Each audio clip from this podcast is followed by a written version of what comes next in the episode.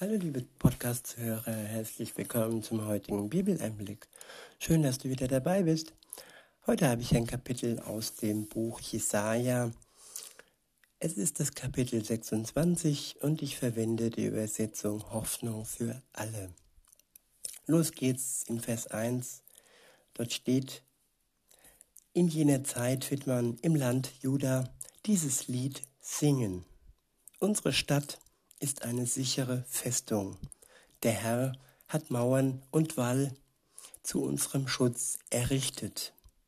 Öffnet die Tore, damit das Volk der Gerechten einziehen kann, das treu zu Gott steht. Herr, du gibst Frieden dem, der sich fest an dich hält und dir allein vertraut. Ja, vertraut dem Herrn für immer, denn er, unser Gott, ist ein starker Fels für alle Zeiten.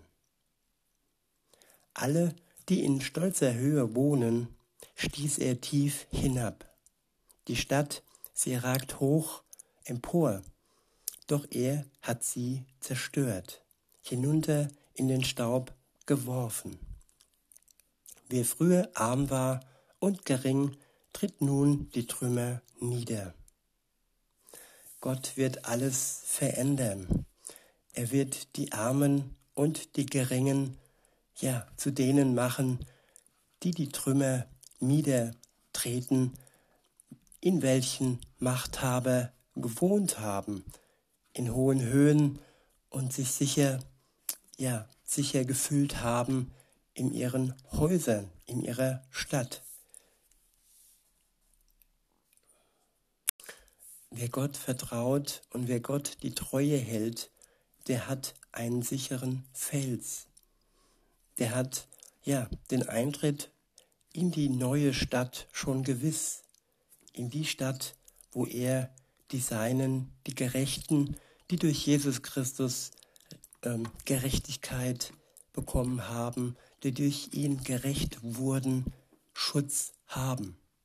Es ist eine sichere Festung die der Herr uns baut, die wir auf ihn vertrauen. Mit festen Mauern und mit einem Wall zu unserem Schutz. Er öffnet uns die Tore, damit das Volk der Gerechten, und das ist ein gemeinsames Volk, es ist nicht das Volk der Nationen, nein, es ist das Volk der Gerechten. Sie werden einziehen zu der Zeit, die Gott bestimmt hat.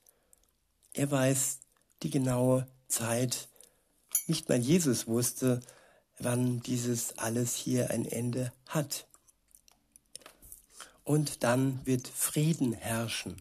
Kein Krieg mehr, keine Unterdrückung und niemand wird mehr über uns herrschen, der ja ungerecht mit unserer Gesundheit und ungerecht mit unserer Freiheit umgeht. Weiter heißt es dann in Vers 7, der nächste Abschnitt ist überschrieben mit ein Gebet. Ab Vers 7 steht, Herr, wer deinen Willen tut, den führst du auf geradem Weg. Du machst sein Lebensweg eben. Ich wiederhole, Herr, Wer deinen Willen tut, den führst du auf geradem Weg. Du machst seinen Lebensweg eben. Den Willen Gottes erfüllen. Wer dies tut, der wird von Gott auf einem geraden Weg geführt. Und der macht unser, unser Leben gerade, nicht mehr so zickzack. Und wir können klar das Ziel sehen, nämlich seine Wiederkunft. Und er ebnet unseren Lebensweg und so können wir auch frohen Mutes unser, unseren Weg gehen. In Vers 8 steht, ja, Herr, wir hoffen auf dich, auch wenn du uns strafst. Wir sehnen uns nach dir. Wie können wir dich je vergessen. Ja, die Strafe für die Sünde ist der Tod. Und die Hoffnung geht über den Tod hinaus. Auch wenn wir noch dem Tod durch die Sünde verfallen sind, auch wenn unser Körper mehr und mehr altert und am Ende der Tod auf uns wartet, wenn bis dahin Jesus noch nicht wiedergekommen ist und wir dann automatisch neue Körper bekommen. Und insofern haben alle, die leben, die Hoffnung auf ihn, dass er wiederkommt zu unserer Zeit oder wenn wir gestorben sind, werden wir wieder auferstehen und ihn freudig empfangen. Ja, zur Freude oder zum Gericht, das ist hier die Frage. Wer sich freuen möchte auf Jesus, der kann vorher sein Leben mit ihm wirklich ins Reine bringen. Der kann sich erlösen lassen von ihm. Der kann die Last auf den Schultern, die Last der Sünde von sich nehmen lassen. Er kann sich erlösen lassen. Und das alles nur, ja, wenn wir ihm vertrauen und er uns den Glauben schenkt und den Geist schenkt als Erlöste auf dem Weg zu ihm. In Vers 8 heißt es, bei Nacht sind meine Gedanken bei dir, voller Sehnsucht suche ich dich. Wenn du die Erde richtest, lernen die Menschen, was Gerechtigkeit bedeutet. Ja, im Moment gibt es viele ungerechte Menschen, die überhaupt nicht ja wissen, was Gerechtigkeit bedeutet und die nicht in der Lage sind zu lernen, und die die Gerechtigkeit Gottes nicht anschauen wollen. Aber dann, wenn er sie richten wird, spätestens dann werden sie lernen, was Gerechtigkeit bedeutet. In Vers 10 heißt es, Doch wenn du die Gottlosen begnadigst, begreifen sie nicht, was Recht ist. Ja, das ist manchmal so, ja. Und das heißt aber nicht, dass er alle begnadigt. Die Einsicht ist wichtig, dass man seine Schuld einsieht. Und ohne dass man seine Schuld einsieht, gibt es kein Begreifen. Begreifen kann ich nur, wenn ich erst einmal auf mich sehe, auf das sehe, was passiert ist und auf all die Verfehlungen und die Sünde sehe, wirklich ohne mir und auch Gott was vorzumachen. Und erst dann kann ich begreifen, was passiert ist und was Recht ist. Weiter heißt es, selbst dort, wo man dein Recht achtet, halten sie am Bösen fest und haben keine Ehrfurcht vor dir, dem höchsten Gott. Ja, es gibt Länder, die sind noch geprägt von seinem Wort, aber auch wenn das Wort geachtet wird und dennoch halten sie am Bösen fest.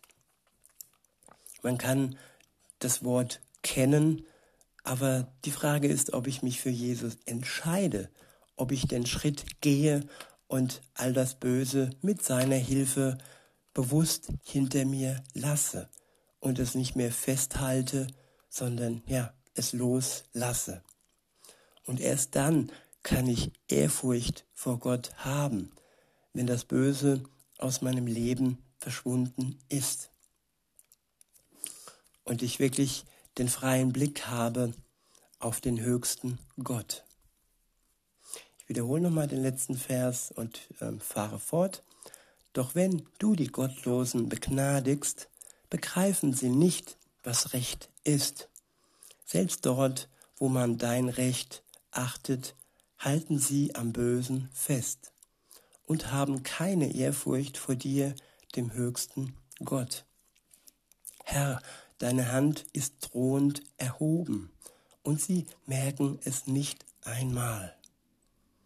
Ja, Gott ist niemand, der sofort zuschlägt. Gott hebt die Hand und droht, und die Drohung an sich steckt in den Geboten Gottes die uns ganz klar zeigen, wo die Grenze ist und wo die rote Ampel ist, wo das Stoppschild ist. Und wenn wir erkennen und einsehen, dass es hier nicht weitergehen kann, ohne dass wir in die Karambolage des Todes hineinrasen und ohne dass wir uns vorher von Jesus erlösen lassen. Weiter heißt es, doch beschämt werden sie dastehen, wenn sie sehen, wie leidenschaftlich du dein Volk verteidigst. Dein glühender Zorn wird sie verzehren. Ja, alle Feinde Gottes sind auch gleichzeitig die Feinde von seinem Volk, von dem Augapfel Gottes, das er von Anbeginn der Zeit seines Existierens als sein Volk angesehen hat. Und daran wird sich auch nichts ändern. Er wünscht sich eine Beziehung mit ihm und er wünscht sich auch, dass sie anerkennen, dass Jesus für sie gestorben ist. Das ist für alle Menschen ja der Eintritt ins Paradies. Weiter heißt es in Vers 12, aber uns, Herr, wirst du Frieden schaffen, denn dir verdanken wir alles, was wir erreicht haben. Ja, wenn wir danken können, wenn wir erkennen, dass das Gute und Positive und das, was wir erreicht haben, dass wir es durch Gott erreicht haben und dass wir es ihm zu verdanken haben, dann werden wir Frieden finden mit Gott. Aber nur dann. Weiter heißt es in Vers 13, zwar haben außer dir, unser Gott, auch andere Herren über uns geherrscht, doch wir rühmen nur dich und deinen Namen. Ja, wir sollten nur ihn und seinen Namen rühmen, nicht die Herren um uns herum, die über uns herrschen, egal mit welchen Mitteln, egal ob sie uns unterdrücken, egal ob wir es als Freiheitsentzug oder Körperverletzung ansehen. Ja, das ist ja jedem seine Sache. Vor allem ist wichtig, dass wir alleine dem Herrn rühmen und nicht die Machthaber um uns herum. Denn, so heißt es weiter in Vers 14, sie alle sind tot und werden nicht wieder lebendig. Sie sind Schatten, die nie wieder aufstehen. Und das steht fest, dass all die Machthaber und besonders die, die ähm, ungerecht über uns herrschen, bald und schon so gut wie tot sind, wenn sie nicht umkehren und wenn sie nicht einsehen, dass sie ja Fehler und gesündigt haben. Denn, so heißt es weiter, du hast sie bestraft und jede Erinnerung an sie ausgelöscht. Unser Volk aber hast du, Herr, sehr groß gemacht. Du hast unsere Grenzen nach allen Seiten ausgeweitet und deine herrliche Macht bewiesen. Gott hat immer wieder und wieder seine herrliche Macht bewiesen. Er hat sein Volk geschützt vor vielen bösen Herrschern und Machthabern in der Vergangenheit und auch in der Gegenwart. So lange, bis Jesus wiederkommt und all die, die ihn freudig empfangen, zu sich zieht. Weiter heißt es, in äußerer Not suchten wir dich, als uns deine Schläge strafen, schütteten wir still unser Herz bei dir aus. Ich wiederhole, in äußerster Not suchten wir dich. Als uns deine Schläge strafen, schütten, schütteten wir still unser Herz bei dir aus. Ja, und es ist so wichtig, dass wir unser Herz bei Gott ausschütten. Auch wenn wir ja das Gefühl haben und wirklich geschlagen werden vom Leben und Gott zulässt, dass wir geschlagen werden, dass wir trotzdem unser Herz bei ihm ausschütten. Denn er meint es am Ende gut mit uns.